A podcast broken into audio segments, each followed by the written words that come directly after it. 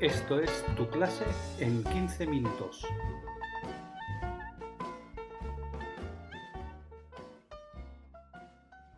James Heckman es profesor emérito de Economía en la Universidad de Chicago, Premio Nobel de Economía en el 2000 y experto en la economía del desarrollo humano. El trabajo pionero del profesor Heckman, junto con un grupo amplio de economistas, psicólogos, estadísticos y neurocientíficos, muestra que el desarrollo durante la primera infancia influye directamente en la economía, la salud y las consecuencias sociales para los individuos y la sociedad. Por ejemplo, la movilidad social. ¿Qué significa esto? Significa que mientras nosotros pensábamos que los niños se formaban a partir de los 6-7 años, ahora la neurociencia señala que ya desde los primeros días, desde las primeras semanas, se puede ir configurando un ambiente capaz de facilitar el mejor aprendizaje y la formación del mejor capital humano. ¿Qué significa todo esto? Significa que en el hogar, en la familia, en el ejercicio de la parentalidad por parte de los padres, en la escuela preescolar, que cuenta con las suficientes maestras para atender personalizadamente a cada niño. En estos dos planos,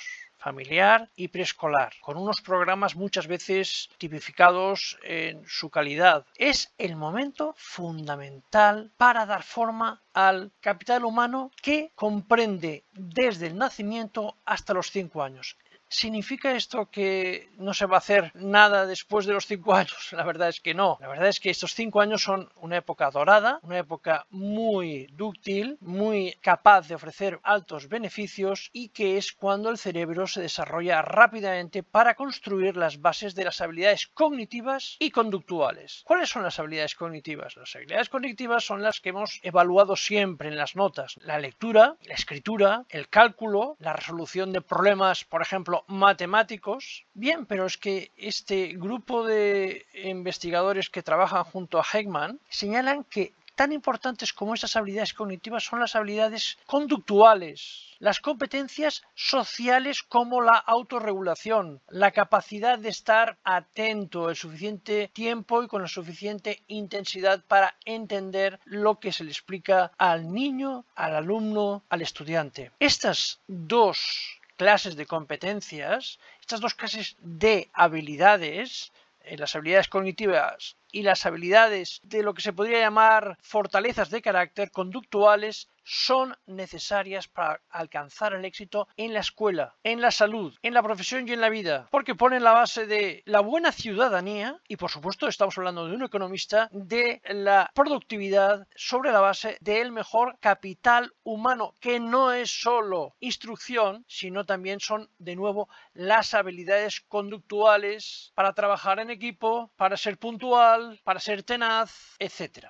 A continuación leemos una traducción no literal de unos párrafos del artículo de Heckman, Jajelka y Couch, 2019, Some Contributions of Economics Study of Personality. Este artículo revisa la evidencia reciente a partir de estudios procedentes de la economía y la psicología sobre la importancia a lo largo de la vida de la personalidad, entendida esta personalidad como la suma de varios planos entre los que destacan fundamentalmente el pensamiento por un lado y el comportamiento por otro. Estos avances en la investigación predicen y señalan las causas de importantes resultados de la vida como los salarios, la salud y la longevidad. El presente estudio muestra que el éxito en la vida depende de muchas y distintas habilidades, no solo de aquellas habilidades que mide el coeficiente intelectual, que evalúa las calificaciones y las pruebas estandarizadas de rendimiento, por ejemplo, en el ámbito escolar y universitario.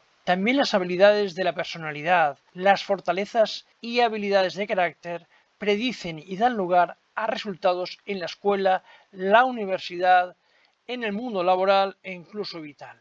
El análisis económico, desde la evaluación científica de la personalidad en cuestionarios tan reconocidos como el modelo de los cinco grandes o Big Five en inglés, establece cómo los atributos psicológicos están presentes en el desempeño de los procesos de aprendizaje de tal forma que es posible medirlos cuantitativamente. Consecuentemente, para evaluar el rendimiento de un estudiante no hay que contar solo con las habilidades cognitivas, el coeficiente intelectual, el nivel de lectura, la escritura, el cálculo, la resolución de problemas en matemáticas, etc.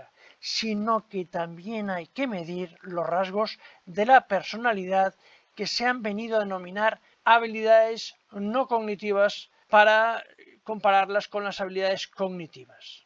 Estos atributos psicológicos tienen diferentes productividades en diferentes tareas. Pongamos ejemplos. En la focalización de la atención, en la concentración en la tarea, en la autorregulación. Si solo medimos las habilidades cognitivas, estamos limitando el estudio de importantes factores que entran a formar parte del desempeño del rendimiento en muchos planos.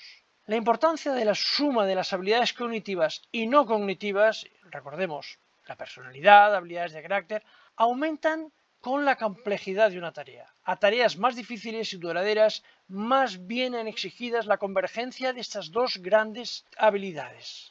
Investigaciones recientes de Keynes y colaboradores y de Baudry y colaboradores muestran que las recompensas del mercado laboral están aumentando para aquellos que tienen grandes conjuntos de habilidades sociales, si estamos las no cognitivas, las habilidades de carácter y a la vez, lógicamente, las habilidades cognitivas. La realización de tareas complejas exige la concurrencia de estos dos paquetes complementarios de habilidades. De hecho, existe la evidencia de que la demanda de habilidades cognitivas por sí solas está en declive en el mundo laboral y también se constata la evidencia de un aumento de la demanda de habilidades no cognitivas que cada vez están siendo más investigadas. Las habilidades no están escritas en piedra, cambian a lo largo del ciclo vital y pueden mejorarse mediante la educación, la tutoría, la parentalidad en el hogar, las escuelas infantiles, en la atención que maestros y maestras prestan a los niños personalizadamente y en las influencias ambientales en diferentes grados en diferentes edades en general. Las puntuaciones en las pruebas de rendimiento ya comienzan a capturar tanto las habilidades cognitivas como las habilidades de la personalidad. Los niños que están más motivados académicamente y más abiertos a experimentar aprenden más y obtienen puntuajes más altos en estas pruebas. Los niños más motivados también se esfuerzan más en las pruebas de rendimiento y queda claro que la motivación, la apertura al conocimiento, el esfuerzo son rasgos de la personalidad, de las habilidades no cognitivas. Los estudios examinados aquí demuestran que la creciente asociación entre economistas y psicólogos está contribuyendo enormemente al análisis del rendimiento escolar y subsiguientemente al estudio del nivel del capital humano. Cada campo, psicología y economía, tienen mucho que aprender mucho uno del otro. La evidencia reciente cambia la forma en que pensamos sobre las fuentes de las diferencias individuales en el desempeño de la vida y las formas de diseñar políticas efectivas para igualar las oportunidades. Para igualar las oportunidades, consecuentemente, como se evidencia en la curva de Heckman, hay que llegar muy pronto y asegurar desde los primeros meses de vida el desarrollo de las habilidades cognitivas y, por supuesto, de las habilidades no cognitivas. Es la mejor inversión coste-beneficio con retornos de 7 dólares por un dólar invertido según los programas aplicados en el entorno escolar familiar en el entorno eh, de las escuelas infantiles. Si aplicamos programas como el Perry Program y en esta medida apostaremos por la movilidad social.